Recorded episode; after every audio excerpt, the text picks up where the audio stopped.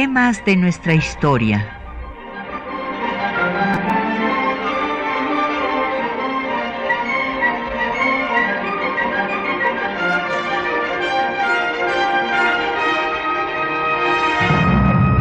Un espacio que difunde el conocimiento del pasado para comprender nuestro presente. Programa a cargo de la maestra Patricia Galeana.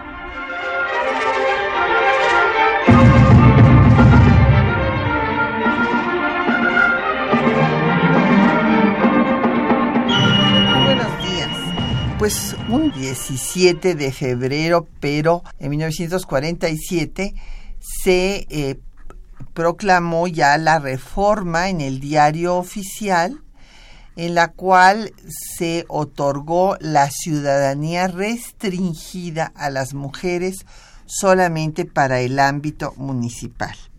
Entonces, pues no podíamos dejar de pasar, eh, pasar esta efeméride sin dedicarnos al tema, a profundizar en lo que pasó en esta ocasión, cuando ya pues el voto a la mujer se dio como prácticamente como una dádiva del poder y por eso se olvidó todo el trabajo que había hecho el Frente Único Pro Derechos de la Mujer y que había sido pues un trabajo admirable que llegaron a reunir 800 organizaciones, se calcula que, que casi llegaban a 50 mil mujeres en todo lo ancho y largo del país. Y bueno, pues esto se olvidó, se pensó que ya pues este las sufragistas no habían existido en México y esto pues es una gran omisión. Entonces, hoy vamos a este tenemos el gusto de que nos acompañe una joven doctora, muy joven, yo hasta ni creía que era doctora, eh, Roxana Rodríguez Bravo. Bienvenida, Roxana. Eh, ella eh, se formó originalmente en el Colegio de Michoacán, allá hizo su eh, maestría y doctorado en historia y también tiene una licenciatura por la ENA. Sí, pues muchas gracias, muchas gracias por la por la invitación y como menciona la doctora Patricia, pues hoy conmemoramos pues este hecho, no, la reforma en el diario oficial donde se otorgó la ciudadanía restringida a las mujeres. ¿Por qué restringida? Porque nada más se les dio el derecho al voto en el ámbito municipal. ¿Y por qué se les dio el derecho al voto nada más en el ámbito municipal? Porque se habla de una ciudadanía eh, restringida, eh, porque se acotó a este, a este espacio eh, debido a que estaba muy relacionado con el seguimiento del deber ser femenino tradicional.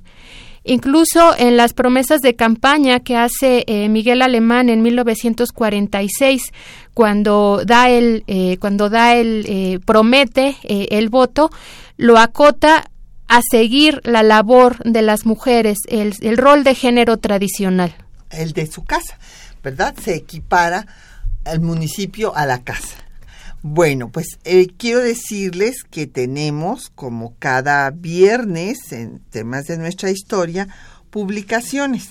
Eh, tenemos una publicación conmemorativa que eh, sacamos con la Cámara de Diputados en el 2013 y la Comisión de Derechos Humanos del Distrito Federal y la Federación Mexicana de Universitarias que se llama La verdadera historia de la ciudadanía de las mujeres a 50 años del reconocimiento del derecho a votar. ¿Y por qué le pusimos la verdadera historia? Porque, bueno, siempre se había mencionado que no se había podido dar la reforma en el gobierno de Cárdenas, pero nunca se había explicado realmente la razón. Entonces, justo eso es lo que hacemos aquí. Explicamos cuál es esa razón bueno, cuáles fueron las razones, fundamentalmente por la sucesión presidencial y por el temor de que las mujeres votaran por la derecha, por Juan Andreu Almazán, y entonces se congeló la iniciativa y nunca se hizo el cómputo final, que ya, ya se tenía la mayoría de más de la mitad de las legislaturas, y ya se hubiera hecho la reforma al artículo 34. También tenemos otra publicación que es una publicación que nos da el ahora CIEG, o sea que estamos muy contentas que el programa universitario de estudios de género de la UNAM ahora sea el centro de investigaciones y estudios de eh, con, eh, dirigido por Ana Buqueta, quien felicitamos por este logro. Y eh, de pues ahora CIEG nos donó también publicaciones de las feministas mexicanas del siglo XX, espacios y ámbitos de incidencia de los autores Joel Estudillo García y José Edgar Nieto Arismendi. Llámenos, como siempre tenemos a su disposición el 55 36 89 89, una alada sin costo 01 800 505 26 88, un correo de voz 56 23 32 81, un correo electrónico temas de nuestra historia arroba yahoo.com.mx. Nos puede seguir por Twitter en arroba temas historia o por Facebook en temas de nuestra historia UNAM. Y el programa queda en línea en el www.radiounam.unam.mx. Bueno, yo quisiera decir eh, que eh, Roxana pues se ha dedicado a estudiar a las mujeres, justamente esas sus líneas de investigación, a las mujeres, al género, historia social y cultural, mujeres y participación política y religión, organizaciones eh, católicas de derecha, prostitución femenina en México, trabajo sexual femenino desde la mirada antropológica, entre, bueno, eh, no entre otros temas, esos son sus temas. Y yo quisiera recordar, antes de que entremos en materia en el año de 47, ver los antecedentes rápidamente. Porque acuérdense ustedes que las historiadoras siempre tenemos que ver los antecedentes porque así entendemos los procesos históricos. Entonces, perdón, en México, pues empezó a pedir, si ustedes quieren, pero esto es importante recordarlo, desde 1824.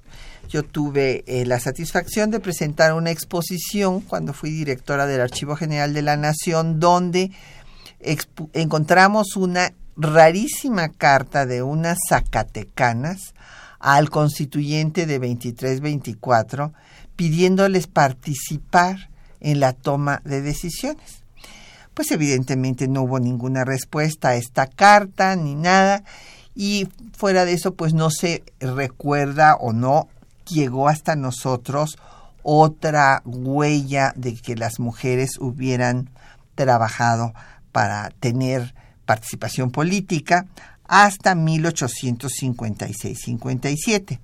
En este Congreso ya fueron nada menos que 86 mujeres las que firmaron también que querían participar y en realidad, pues según la cultura de la época, solamente hubo unas cuantas voces, entre ellos eh, Ignacio Ramírez el Nigromante y Ponciano Arriaga, que dijeron que, que sí, que había que darles derechos a las mujeres porque las mujeres eran muy importantes y que no tenía por qué excluírselas.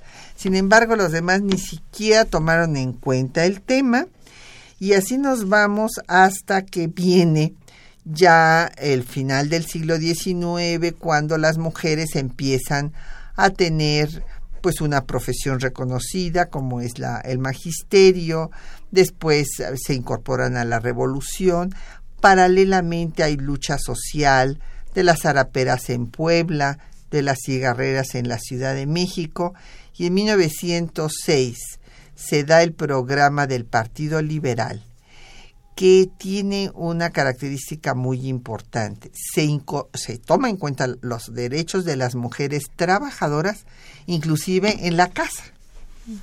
Roxana.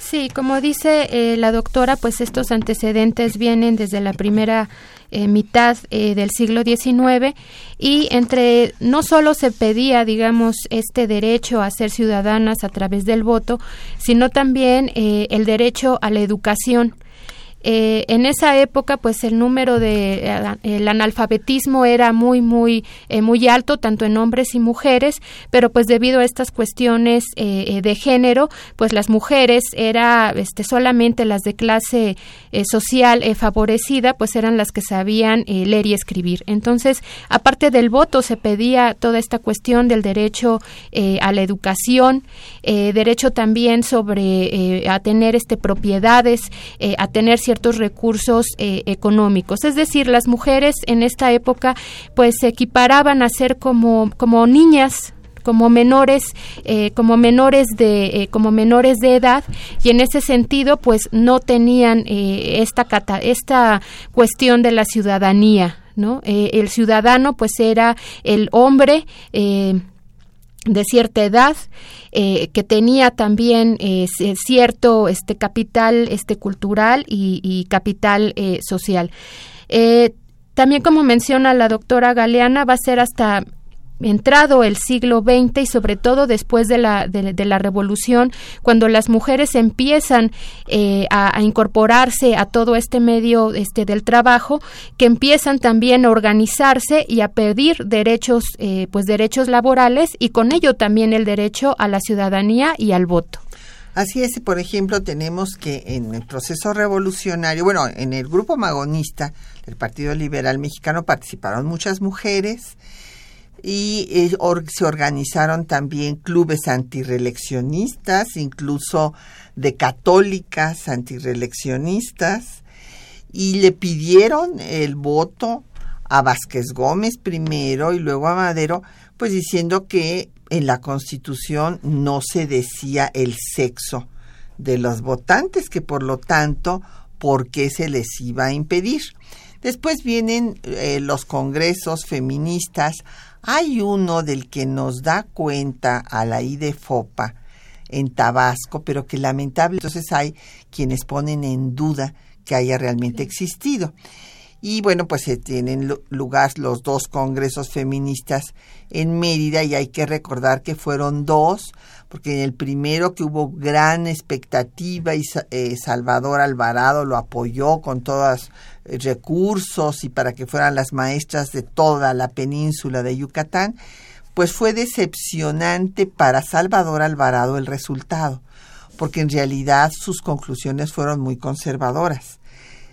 Salvo la ponencia de Hermila Galindo, que ella ya defendía el voto, y de mujeres de izquierda como Francisca Ascanio, que decía que no había que tener experiencia previa en materia política, porque la experiencia, como muy bien decía, se adquiría en la práctica.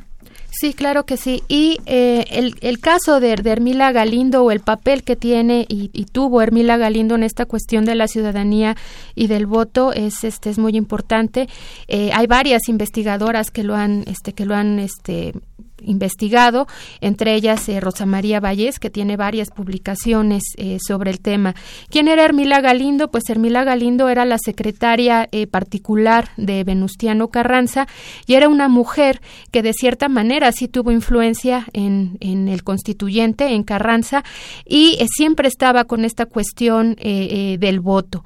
Y vuelvo a lo mismo, no solamente era el voto, sino que ella también promulgaba o decía que las mujeres debían tener todos estos derechos a la educación. Es por eso que la ponencia que ella presenta, este más bien manda y otra persona la lee en el Congreso Feminista de 1916, habla incluso del derecho de las mujeres a la educación sexual, habla también de, anticonceptivos, ¿no? Pero si hoy en día es un poco escandaloso en ciertos contextos hablar de anticonceptivos, pues imagínenselo en 1900 en 1916.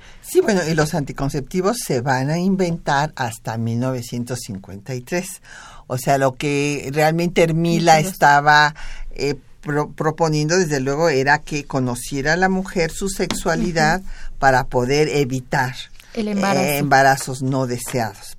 Pero vamos a hacer una pausa, vamos a escuchar música y vamos a escuchar, pues obviamente, canciones de protesta eh, de las mujeres y en esta ocasión escucharemos Mujer con Amparo Ochoa.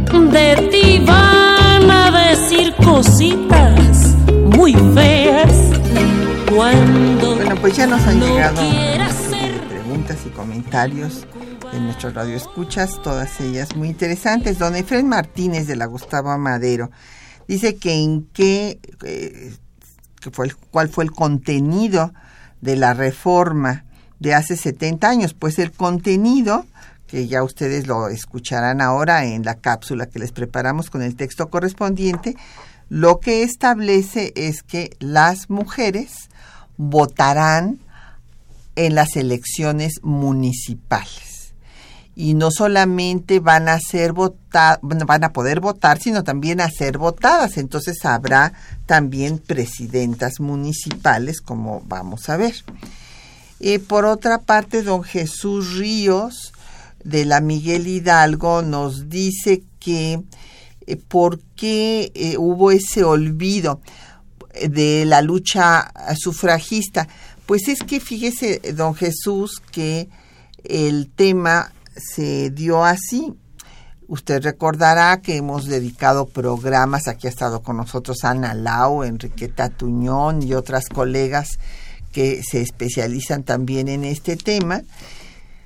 Y hemos visto cómo eh, pues esta lucha sufragista que fue tan importante se diluyó cuando Cárdenas mandó la iniciativa de reforma al artículo 34. ¿Por qué se diluyó?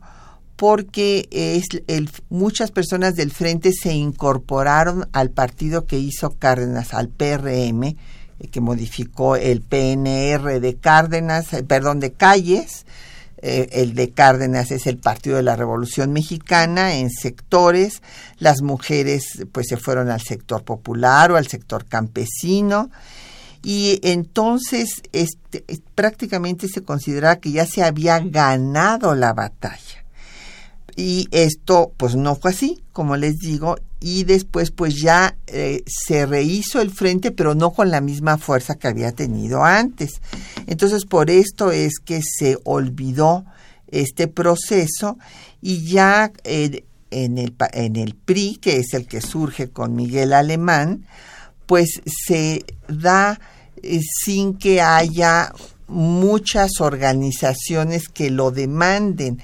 Realmente, eh, pues hay una de las eh, mujeres más destacadas, es Amalia González Caballero, que organiza una mesa redonda destacando pues cómo es esto lo organiza en 46 cómo es posible que México defienda los derechos de las mujeres en, o los derechos en general en el ámbito internacional y que todavía no tengan las mujeres sus derechos políticos en el ámbito nacional. Sí, de, esta manera, eh, eh, como comenté al principio, eh, Miguel Alemán hace un mitin en 1946, todavía en estas eh, promesas y propuestas eh, de campaña, donde promete otorgar el voto de las, de las mujeres en el ámbito municipal. Y como bien dijo la doctora Galeana también al principio, en el ámbito municipal porque se equiparaba al ámbito de un hogar, es decir, era un ámbito pequeño en el cual las mujeres se podían manejar y sobre todo no podían o no se les iba a permitir y olvidar todas las labores que se tenían que hacer dentro del hogar, todo el trabajo doméstico, la educación de los hijos, la atención eh, al esposo. Y en realidad este es uno de los argumentos ¿no? que, alemán, eh, eh, que, que Alemán dice y que sustenta el por qué a las mujeres se les da este tipo de ciudadanía restringida tan solo en el ámbito, en el ámbito municipal.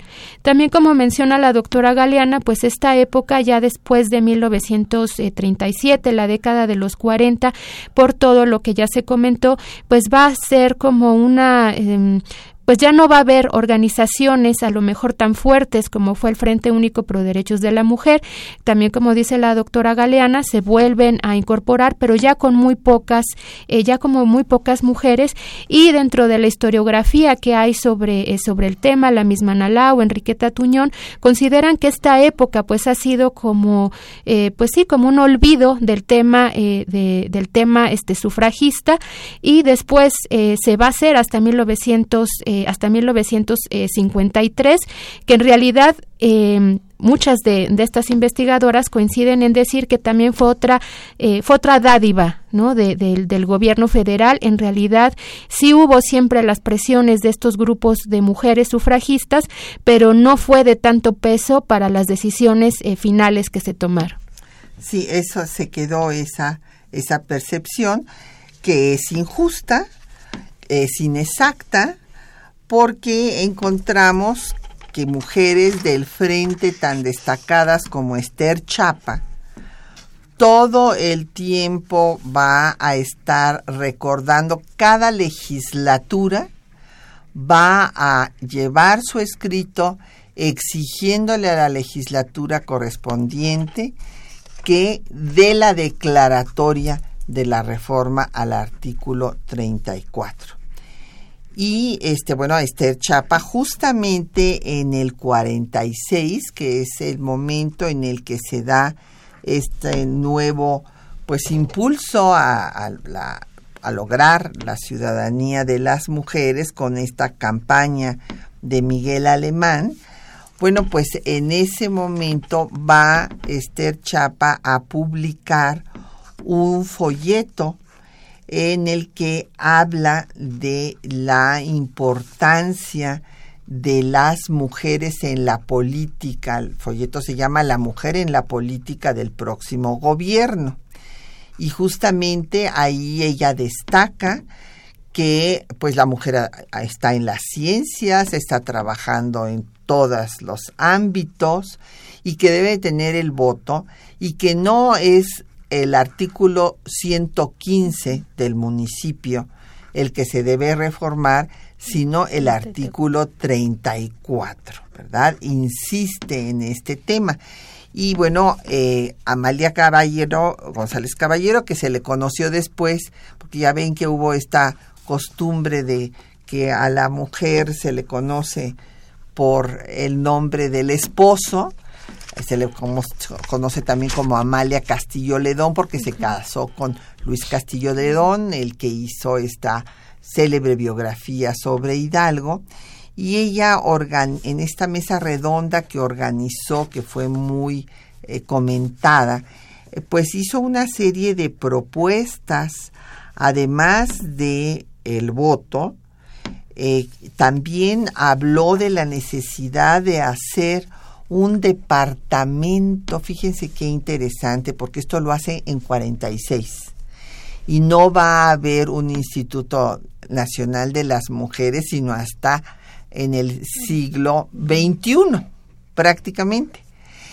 Eh, porque eh, hubo sus antecedentes a, a, finales del siglo XX, pero se tardó medio siglo en hacerse lo que Amalia González Caballero había propuesto, un departamento autónomo para atender a las mujeres y que si esto, inclusive plantearon que si esto era muy complicado, que entonces en cada Secretaría de Estado, lo que se ha hecho hasta ahora, que cada Secretaría de Estado tiene una área para la transversalidad del enfoque de género, pues esto lo propuso doña Amalia desde mediados del siglo XX.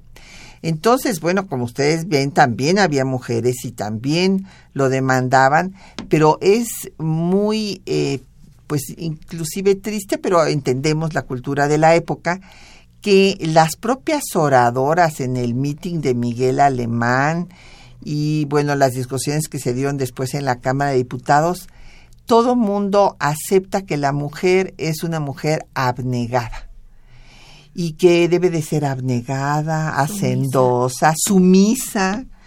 Todo lo demás esto es terrible y también después les comento lo que dijo Aquiles el, el pero a ver, Roxana, abundemos en este tema. Sí, pues era el rol de género, este, el rol de género tradicional, ¿no? Que del cual pues todavía tenemos algunas cosas que venimos eh, arrastrando.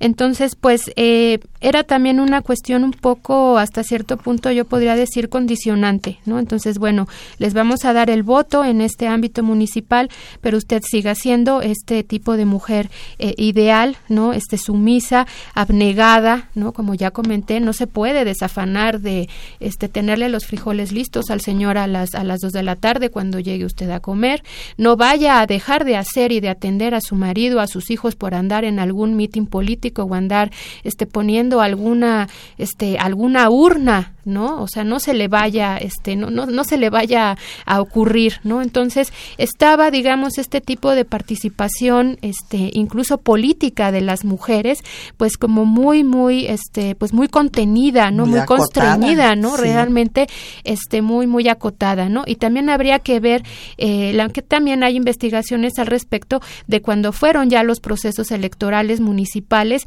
cuántas mujeres ganaron, cuántas dejaron, este, cuántas dejaron ganar, cómo fue, digamos, ese proceso de participación política a la hora de que empiezan a proponerse las, eh, las mujeres, ¿no? Para los cargos, eh, para los cargos eh, políticos, ¿no? Dentro del ámbito municipal. Sí, bueno, hay que recordar que hubo, vamos, la propia Hermila Galindo, desde que, y esto no ahondamos en ello, pero no solamente presentó esta ponencia revolucionaria de la mujer del porvenir en el Congreso feminista de, Mérida, auspiciado por Salvador Alvarado, que como les dije no quedó satisfecho con los resultados y sí confirmó la idea de que todavía eran muy conservadoras, que estaban pues en manos del clero. Ese fue el, esa fue la verdadera razón por la que se dio el voto federal hasta 1953. El temor al manejo del clero que también e, es cierto, lo tenemos que reconocer. no estaban tan errados en, esa apreciación. No, no, no, lamentablemente hay que aceptarlo. Y este en la no obstante, repito, que pues se decepcionó de este primer congreso. Hubo un segundo congreso, pero ese ya fue mucho más chiquito y, bueno, pues ya las eh, conclusiones fueron más revolucionarias, pero de todas maneras, pues ya no tuvo el impacto. Ya Salvador Alvarado mismo no hizo las reformas a nivel este estatal y en el constituyente de 16-17 pues es muy interesante que Hermila presente la demanda de que se dé el voto, pero en contrapartida Inés Malváez diga que no, que por favor no le vayan a dar el voto a las mujeres porque es darle el voto a la iglesia que es la enemiga de la revolución. Entonces, bueno, hay que entender todo esto. Hubo voces a favor de las mujeres, pero fueron cuatro nada más. Salvador González Torres, eh, José Ramírez Garrido, que dijo que la ignorancia era común a hombres y mujeres, e Hilario Medina, eh, y Esteban Vaca Calderón, que sí querían que se discutiera la iniciativa, pero sin embargo fue desechada por 166 votos en contra de dos, nada menos. No obstante, Hermila lanza su candidatura para ser diputada y bueno, pierde, pero se convierte en censora del diputado que gana. Y después hay, hay mujeres que ocupan cargos en Yucatán con, con Carrillo Puerto, en 22, como Rosa Torres como primera regidora, en San Luis Potosí, Rafael Nieto le da el voto activo y pasivo para los procesos municipales y estatales. Si saben leer y no pertenecen a una organización religiosa, pero después esto se viene abajo en San Luis Potosí y también en Yucatán cuando matan a Carrillo Puerto. No así en Chiapas, en donde se mantiene la reforma. Sin embargo, bueno, pues ahorita vamos a escuchar el texto que les preparamos, donde van ustedes a ver pues cómo se dio este proceso y lo que dice, tomen mucha atención de lo que dice Aquiles el Ordui, que fue el conservador que se opuso en 1847 a que se le diera la ciudadanía a las mujeres y luego lo comentamos.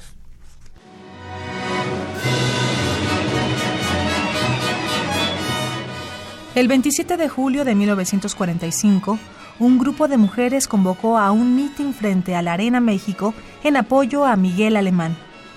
El aspirante a la presidencia destacó el papel de la población femenina en el progreso del país. Estamos en un momento histórico universal, y dentro de este cuadro se crean nuevas condiciones para la mujer en México como en el resto del mundo. La mujer ha llegado a ocupar en la vida colectiva un lugar más responsable al lado del hombre. Ahora estamos en los albores de la industrialización de México y ello significa claramente el advenimiento de una nueva etapa en la que la mujer gozará de mayores derechos, pero adquirirá también mayores responsabilidades. Pensamos que para puestos de elección popular en el municipio libre, base de nuestra organización política, la mujer tiene un sitio que la está esperando. Para ese fin, promoveremos la reforma constitucional adecuada. En ese sentido, tan solo tres días después de haber tomado posesión como presidente, el nuevo mandatario envió al Congreso la iniciativa para modificar la fracción primera del artículo 115 con las siguientes observaciones. Considerando que es evidente la necesidad de que la mujer intervenga en las funciones electorales relativas a la designación de los miembros de los ayuntamientos, tanto para elegir a los municipios como para ser nombrada para estos cargos, el precepto que establezca el acceso de la mujer mexicana a la vida política activa del municipio permitirá ver, inicialmente, un resultado que podrá servir para que después se atribuya a la mujer una más amplia y general capacidad electora, tanto en la esfera política de los estados como en la federal. El documento base para las discusiones en el Congreso señalaba la importancia de la participación de la mujer en la vida moderna. No es posible explicar que en un régimen político democrático continúen estas diferencias entre géneros. La actividad de la mujer en la vida moderna es demasiado importante. Está en las fábricas, en las universidades, en el campo, en las luchas sociales más importantes de nuestro tiempo, en las oficinas y en las escuelas. Continúa en el hogar, sale a la calle en manifestaciones, organiza mítines, actúa en las luchas armadas en beneficio de los intereses de la colectividad. Desechados los prejuicios seculares sobre la inferioridad de la mujer, su capacidad como elemento activo de la vida civil y en la lucha social, como coronamiento de este proceso de integración jurídica determinado por las doctrinas igualitarias, lógico es que lleguemos al día en que tengamos que reconocérsela como factor necesario. Hubo acalorados debates en el Congreso. El sector conservador de la sociedad rechazaba la idea de una mujer autónoma y con intereses propios. Esta fue la postura del legislador Aquiles Elorduy. El hogar mexicano es en donde la mujer mexicana ha sido y sigue siendo modelo de abnegación, de moralidad, de resignación. Ciertas costumbres venidas de fuera están alejando a las madres mexicanas de sus hijos, de su casa y de su esposo. Ya no hay méritos mayores en el jefe de familia, como no sean que gane el dinero para sostener la casa, y en muchas ocasiones lo ganan ellas a la par que los maridos. De manera que la política es casi lo único que nos queda. Sin embargo, la propaganda de las mujeres organizadas fue de la mayor importancia para abogar por su derecho a participar en la toma de decisiones del país. Fueron varias las voces que se levantaron para exigir el derecho al voto de la mujer, como la de Amalia González Caballero. Si las mujeres participan en la vida democrática y son aptas para asumir toda clase de obligaciones y funciones, es contradictoria la política del Estado mexicano de no darles sus derechos políticos. México ha postulado la concesión de esos derechos en el campo internacional. En varias reuniones ha defendido la igualdad política para las mujeres. Actualmente, solo falta que se promulgue la modificación del artículo 34 para que se realice la concesión de derechos políticos en favor de la mujer mexicana. La feminista Esther Chapa Tijerina, a su vez, expuso. A través de los siglos, la mujer influye en la evolución del mundo, en las ciencias y en las letras. Mujeres altamente revolucionarias en diferentes épocas que han peleado contra la injusticia, por la independencia, contra el porfirismo, en huelgas, en la lucha agraria y en todos los aspectos de nuestra vida nacional. La mujer está unida en la lucha por el voto. Todas deseamos el voto tener igualdad política con el hombre. Todas tenemos deseos de que vayan mujeres a las cámaras a defender los derechos de los obreros y campesinos, a defender los derechos del pueblo. Finalmente, la iniciativa presidencial fue aprobada el 31 de diciembre de 1946 y se publicó en el Diario Oficial de la Federación el 12 de febrero de 1947. Con ello, se otorgó la ciudadanía restringida, las mujeres tendrían al fin el derecho de votar y ser votadas en elecciones municipales.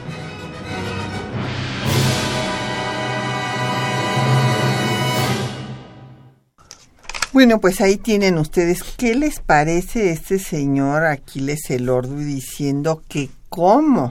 Y bueno, ya no les pudimos poner el discurso completo, pero es increíble.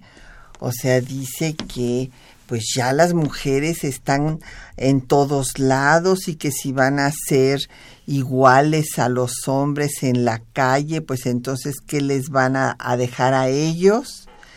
Y también esta visión de que el hombre tiene que tener, pues, quien lo cuide en la casa, ¿verdad? Su esclava ahí que, que le dé servicio sexual, que procrea a sus hijos, todo, todo, todo, todo, todo, pues muy cómodo, entonces pues sí, hubo eh, oposición todavía.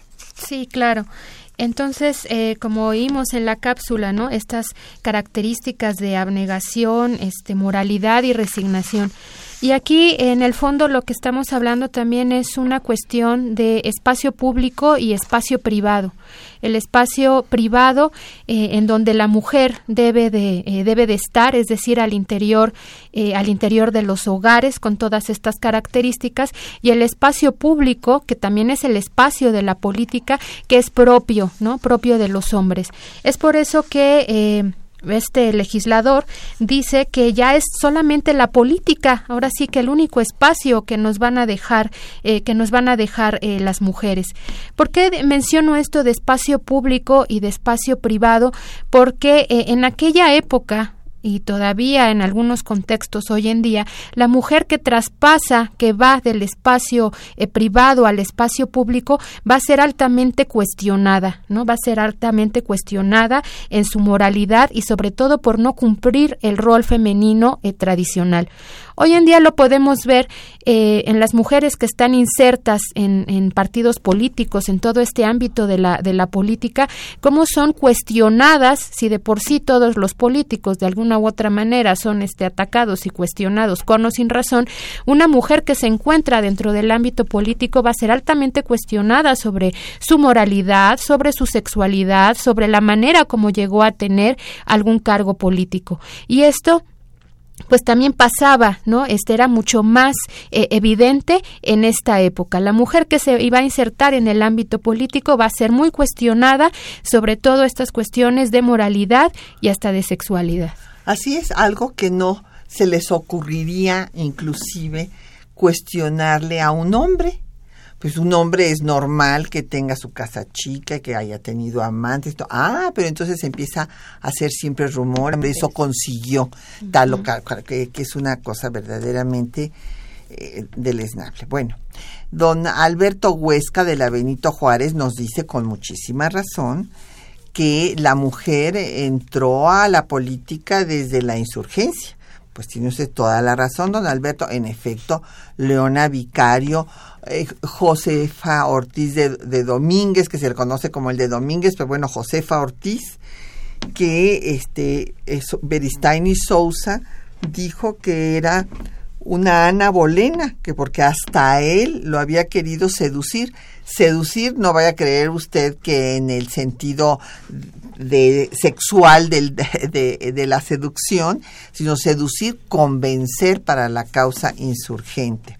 Don Agustín Mondragón de la delegación Cuauhtémoc nos dice que hasta la fecha las religiones marginan a la mujer y que, bueno, pues esto de que todavía no puedan ser eh, sacerdotisas, etcétera, que es algo eh, increíble. Si tiene usted toda la razón, justamente es un tema que ha estudiado Roxana.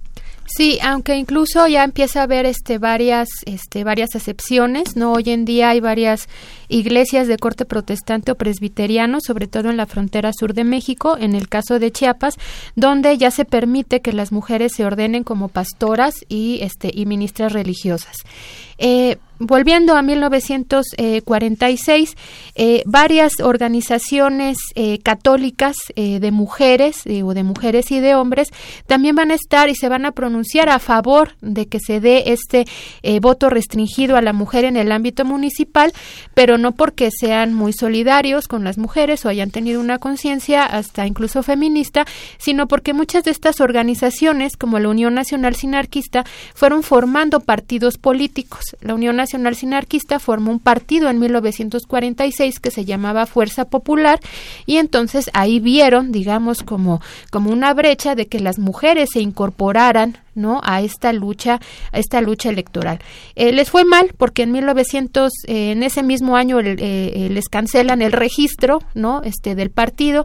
Después van fundando otros partidos, eh, digamos, eh, lo más exitoso fue el Partido Demócrata Mexicano, el, Partido del Gallo Colorado, que fue muy popular en el, la zona del Bajío en los años 70 y donde hubo, sí, varias mujeres que participaron activamente en la, en, en, la política, pero con todo este bagaje este, católico, ¿no? Es decir, lo que ellas y su propuesta política este, es muy, muy de derecha y muy acendrada, ¿no? Incluso más que Acción Nacional, muy acendrada a todos estos eh, valores valores católicos. Pero bueno, ¿a qué voy con esto? A que también hubo mujeres, no solamente este desde posiciones este más de izquierda o de o de centro derecha o de centro, sino también mujeres muy de derecha que estuvieron a favor de se pronunciaron a favor y sí hicieron cierta lucha para eh, que se les otorgara el voto eh, a las mujeres.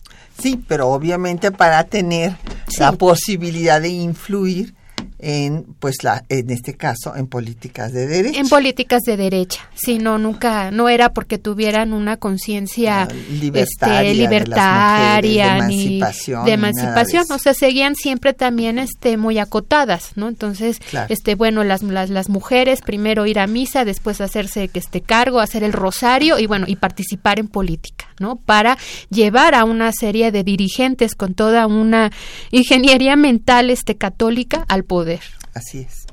Pues vamos a escuchar otra canción. Ahora vamos a escuchar eh, la composición que lleva por título Elena Cafarena, que es una canción chilena de Francisca Valenzuela y ella misma la interpreta.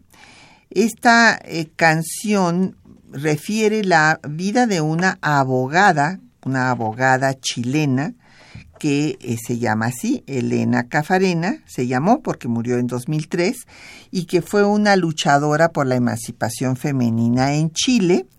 Allá eh, las mujeres lograron el voto municipal en 1935, o sea, 12 años antes que en México.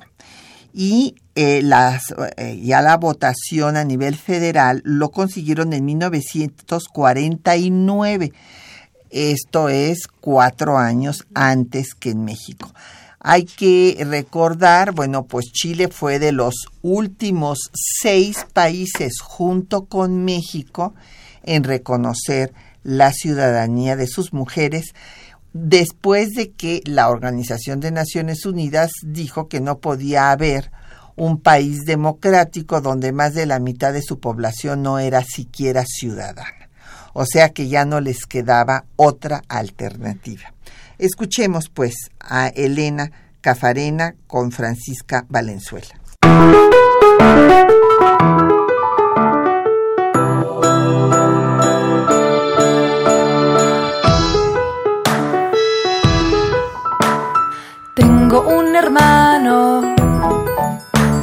Sale a jugar. Me dicen que no puedo cuando lo quiero acompañar. Me dicen no, no, no,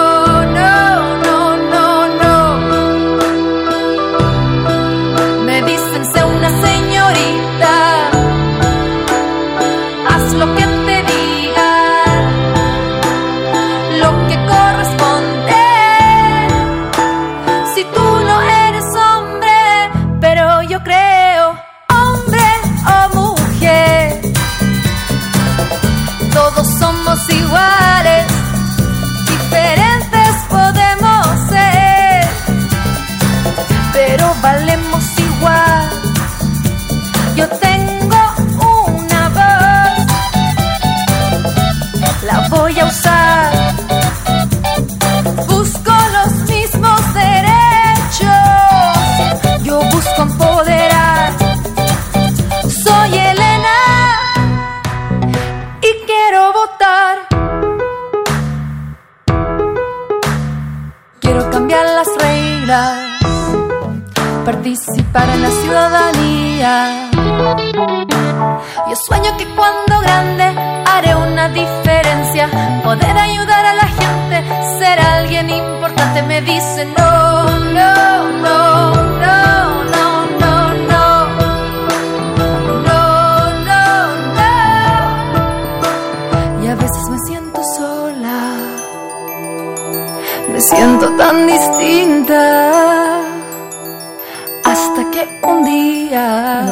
buenísima la canción, como oyeron, eh, pero pues nos han llegado muchas preguntas y comentarios, queremos darles paso.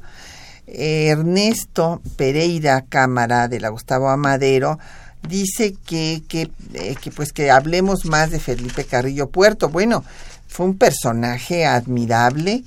Él era el presidente del Partido Comunista del Sureste y evidentemente cuando fue gobernador pues se opuso a él la casta divina, como le decía Salvador Alvarado, a esta oligarquía enequenera eh, riquísima y bueno pues acabaron por eh, derrocar su gobierno Pero, entre tanto, él consideró que las eh, mujeres no tenían ninguna razón por la cual no poder votar y ser votadas. Entonces, él apoyó a que hubiera la primera regidora en el ayuntamiento de Mérida, que fue Rosa Torres, a que hubiera las primeras diputadas locales, que fueron su propia hermana, Elvia Carrillo Puerto, Raquel Cicero y este Consuelo Zavala, pero bueno, cuando lo matan, pues ellas tienen que dejar, inclusive Elvia Carrillo Puerto hasta sale del estado y va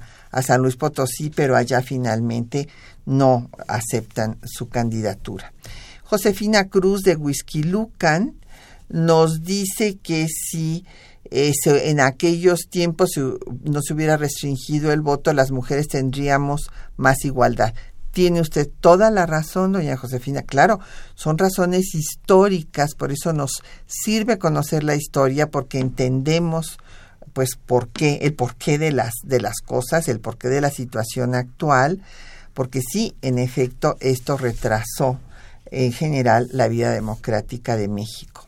José Guadalupe Medina de Netzahualcoyot que cuáles son las principales mujeres mexicanas que contribuyeron con su idea para sus ideas para emancipar a las mujeres. Pues mire desde Sor Juana Inés de la Cruz eh, aquí por no irnos a otras partes del mundo eh, en fin a Cristina de Pizán en la Edad Media pero eh, de las mujeres pues ya de la época contemporánea mexicana digamos pues Hermila Galindo desde luego eh, Cuca García del Frente, eh, pues Esther Chapa que ya mencionamos y eh, pues hay otras muchas, hasta Griselda Álvarez que fue una feminista militante, primera gobernadora de la historia de México. Le agradecemos sus tweets a Devi, muchísimas gracias.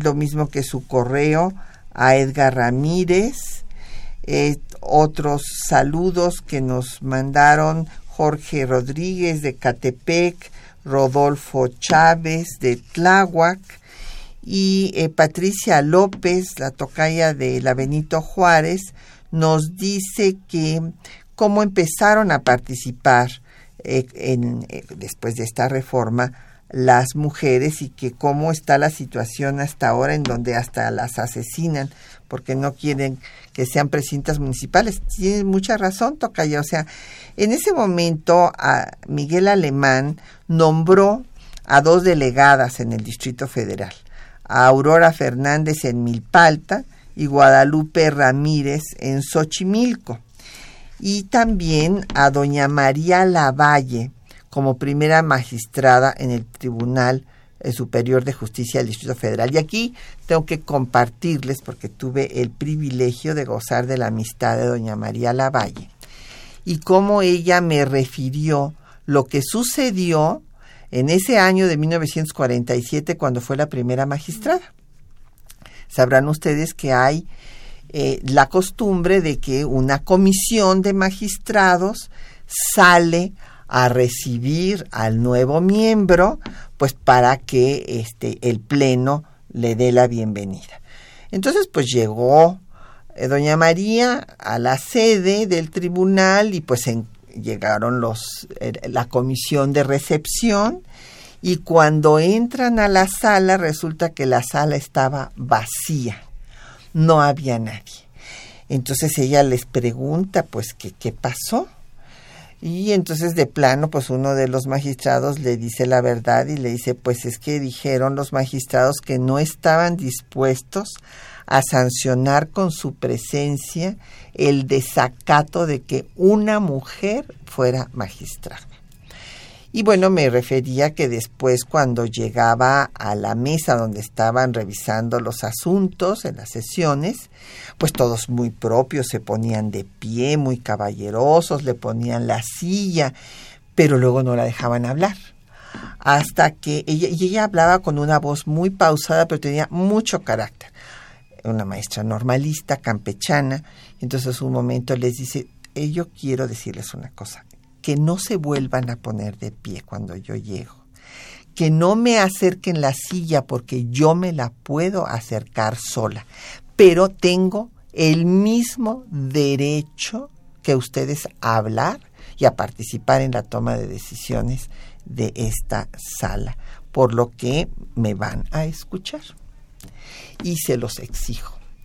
Así es que así fueron las cosas. Luego Dolores Eduán fue la primera ministra del Tribunal Fiscal.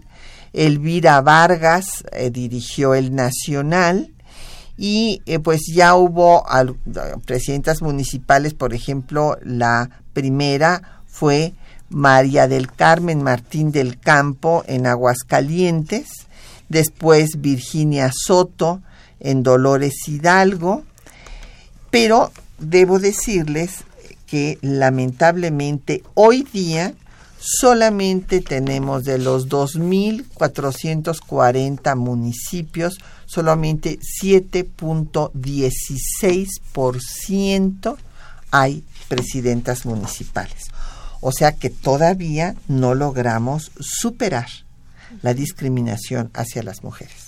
Sí, exactamente. Todavía eh, existen muchos sesgos, muchas lagunas en lo que es la participación eh, política de las mujeres, eh, mejor dicho, su acceso. Pero como bien mencionó la doctora Patricia Galeana al, principio de este programa, todo estos, todos estos antecedentes, si uno los ve como, procesos, nos sirven de marco para, explicar la realidad, la realidad social, ¿no? Que tenemos actualmente, todo este debate que se está haciendo hoy al, interior y la práctica, ¿no? Con esto que antes se llamaba este, ley de cuotas, es decir, este, cuáles van a ser los mecanismos eh, por los cuales las, las mujeres van a, tener acceso a puestos, eh, a puestos de poder y a poder participar este, políticamente. Pero seguimos eh, cargando las mujeres con estos sesgos de discriminación, con toda esta cuestión este, del, del deber ser femenino, ¿no? Que aunque ha cambiado en los últimos este, 70 años, eh, las mujeres eh, tenemos mucho mayor acceso a la educación, a los ámbitos laborales, seguimos con estos asuntos eh, pues de, violencia, este, retrasos educativos en, en ciertos este, sectores poblacionales, este, feminicidios como uno de los comentarios que nos este, que nos llegaron, es decir, seguimos estando como eh, seguimos teniendo este serios retrocesos en lo que se refiere a participación política de las mujeres en este país. Y es que pues no hemos logrado cambiar la cultura, la mentalidad. Los cambios culturales son muy lentos y en esos tenemos que seguir trabajando. Por ejemplo, nos dice don Javier Guerra de la Benito Juárez que a qué se debió en el 47 que se diera el voto por Miguel Alemán. Bueno, es, eh, eh, esto entró, don Javier, dentro de toda una política de Miguel Alemán de modernización, así le llamaba, había que modernizar al país y por esto, pues en su discurso dijo que no debería dejar la mujer de ser abnegada y hacendosa, pero que pues ya era hora de que tomara práctica en el municipio que ella pues, sabría administrar igual que administraba su casa y ya después se le daría a nivel federal. Estas fueron las razones argumentadas. Don David Santiago Montesinos de Coacalco eh, dice que bibliografía sobre el tema, bueno, de la participación jurídica eh, eh, y política de la mujer en México, don David le recomiendo la obra que acabamos de publicar, en el Instituto Nacional de Estudios Históricos de las Revoluciones de México con el Instituto de Investigaciones Jurídicas de la UNAM, que son eh, los derechos de la mujer, es el volumen que eh, hace nuestra amiga y colega Lucía Rafael. Entonces, ese acaba de salir. También hicimos ahí la interpretación de la encuesta de género, que se los recomiendo, también de jurídicas, que es terrible. O sea, el resultado pues nos arroja que todavía pues la mentalidad es mayoritariamente como la del señor Elordui de hace 70 años. Nos falta mucho por avanzar. Don Jorge Virgilio de Coyoacán nos pregunta sobre la editora de la corregidora en San Antonio, Texas. Pues no, la verdad, no, este, no tengo yo el dato, lo vamos a buscar. Roxana, ¿usted tiene datos sobre ella? No, no tengo datos, pero lo podemos investigar y, y se los van y, se lo mandamos. Sí, claro que sí. Pues Roxana, ha sido un gusto tenerla, ya se nos acabó el programa, la doctora Roxana Rodríguez Bravo joven historiadora que nos dio mucho gusto que nos acompañara. No, pues muchísimas gracias. Ha sido un placer estar con la doctora Galeana. Siempre es un gusto para mí eh, oírla, leerla y bueno, pues muchas gracias y nos vemos pronto. Claro que sí. Y agradecemos a nuestros compañeros que hacen posible el programa, Juan Stack y María Sandoval en la lectura de los textos, Socorro Montes en el control de audio, Quetzalín Becerril en la producción, Erlinda Franco y Jacqueline Santos en los teléfonos con el apoyo de Felipe Guerra y Patricia Galeana se despide de ustedes hasta dentro de ocho días.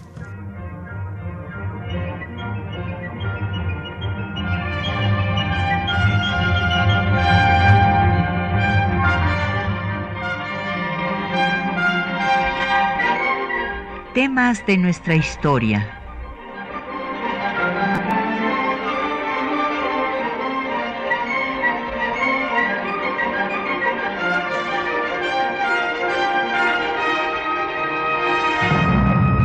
Un espacio que difunde el conocimiento del pasado para comprender nuestro presente.